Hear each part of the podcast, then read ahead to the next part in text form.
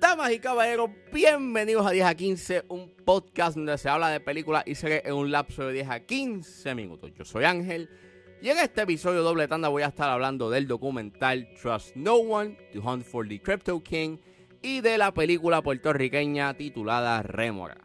Trust No One, to Hunt for the Crypto King está disponible en Netflix, mientras que Rémora está disponible en cines. Así que sit back, relax, que 10 a 15 acaba de comenzar.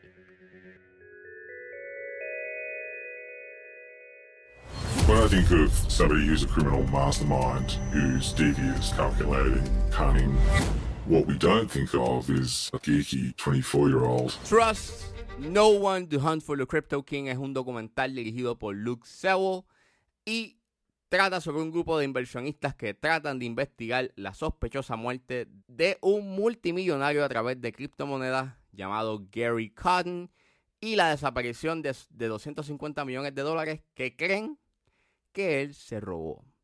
Nada, me encontré con este documental en Netflix, la vi y está decente.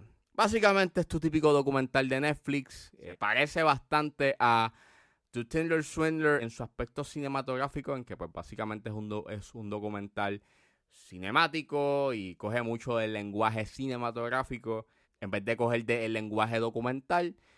Se basa mucho en el estilo y conceptualmente hablando, pues trata sobre estos estafados que tratan de llevar al estafador a la justicia. Solamente que en este caso, pues como dije en la sinopsis, pues el estafador eh, ya no está en este plano. Mientras que en Dustin Swindler, pues el estafador pues está vivo. Y pues básicamente esas son las diferencias, pero en- a nivel conceptual, el estilo que tiene es bastante cinematográfico. Y eh, en mi caso, pues yo lo encuentro un tanto annoying, eh, porque pues, yeah, o sea, llega a ser bastante estilizado y, y, pues te hace cuestionar como que, pues, ¿por qué esto no pudo haber sido una película entonces? Si están, si están utilizando tanto del lenguaje, you know, cinematográfico y que están dramatizando los eventos and such. Y pues, por lo menos en este no es tan annoying como en The Tinder Swindler. Sí que encontré bastante annoying fue lo de eh, las, las notificaciones de iPhone que sonaban cuando presentaban el nombre y quién era esa persona. Pero fuera de eso, pues, eh, pu- pude eh, tolerar un poco mejor su estilo. Me gustó mucho que es un documental bastante al grano, es bastante, tiene un pacing bastante movido, tiene un buen ritmo, eh, bastante interesante. Lo, único es que su final es abrupto. No tienes notas al calce, se acaba y ya. Y pues te deja como que, ok, pues, cool. ¿Recomiendo que lo vean? Sí, es un documental que está decente.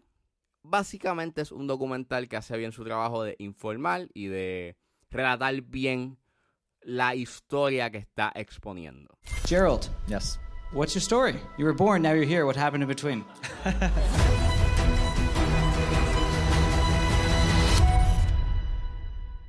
Y saliendo de Trust No One to Hunt for the Crypto King, ahora nos adentramos a Remora, que está disponible en cines.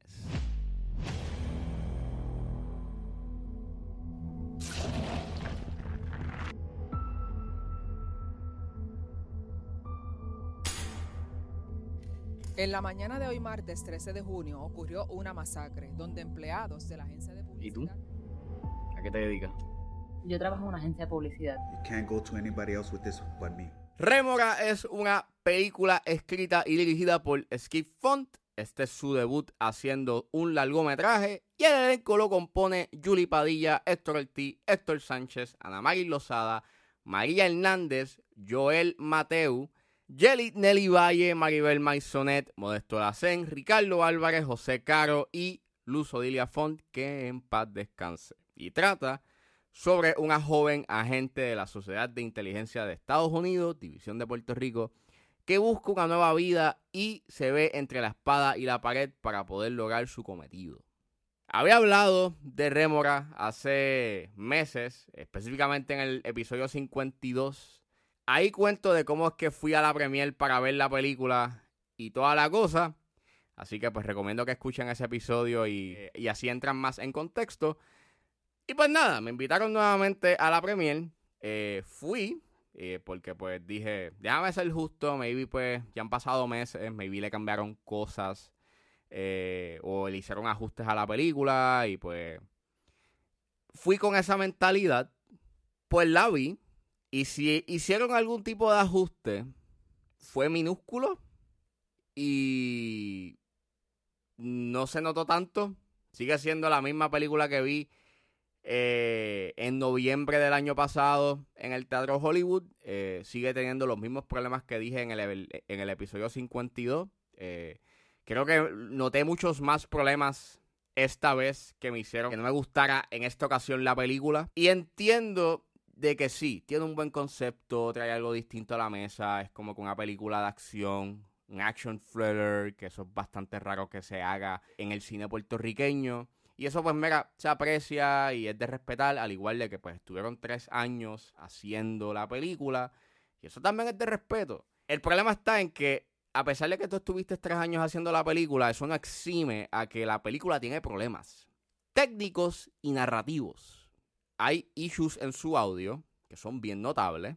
Eh, aquí por lo menos si hicieron algún tipo de ajuste al audio, pues fue bastante minúsculo y por lo menos, claro, gracias a las bocinas de Caribbean Cinemas, pues puedes escuchar un tanto mejor eh, el audio, pero todavía se sigue escuchando comprimido y hay una escena en donde los elementos de fondo opacan el diálogo y pues todavía está ese problema. Este, sí tengo mis issues con su colorización, pero lo que sí me resultó bastante insoportable fue la duración. Esta película dura 2, horas y 17. Y es una película que no tenía que durar 2 horas y 17. Pudo haber durado menos. Es más, vuelvo. Esta película pudo haber durado una hora y 45 fácil. Porque hay escenas que básicamente redundan en lo mismo. El concepto de la película literalmente pisa y no arranca. La tra o sea, el ritmo de la película está estancado por la mayoría del tiempo y no, y no pasa algo hasta los últimos 20 minutos de película, básicamente. Y los elementos que ponen en su segundo acto, que es darle el backstory a su personaje principal, básicamente es innecesario, no aporta nada a la trama principal y al tema principal que es básicamente cada acción tiene su consecuencia y que el estilo de vida que uno lleva puede tener repercusiones hacia los que te rodean. Y en I get it, el concepto está cool y el mensaje que, quieres traer está chévere. El problema está en que la ejecución, el ritmo de, tu, de la película es, es tedioso, es sumamente tedioso. Y a mí me resulta difícil recomendar esta película porque lo que trae a la mesa, o sea, sí está cool.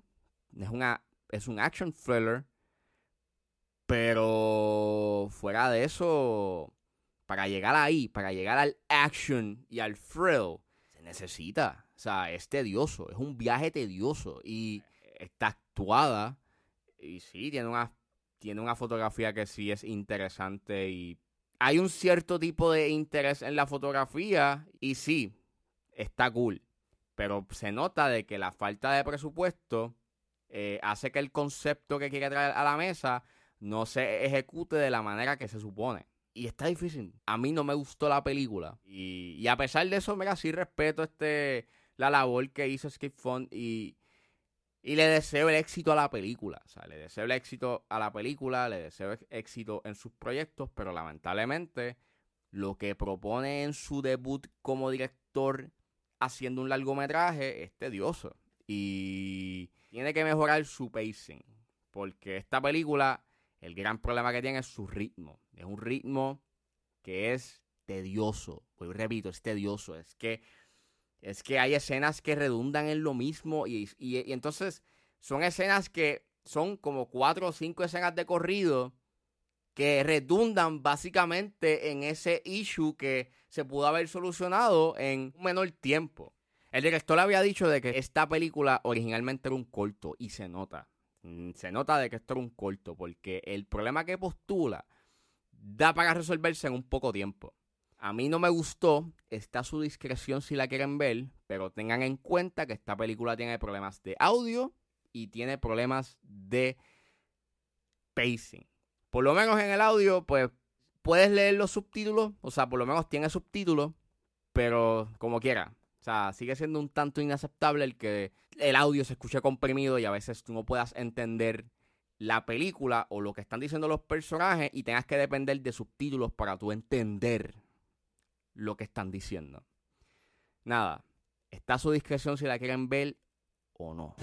Yo quiero que tú la mantengas lejos de todo esto.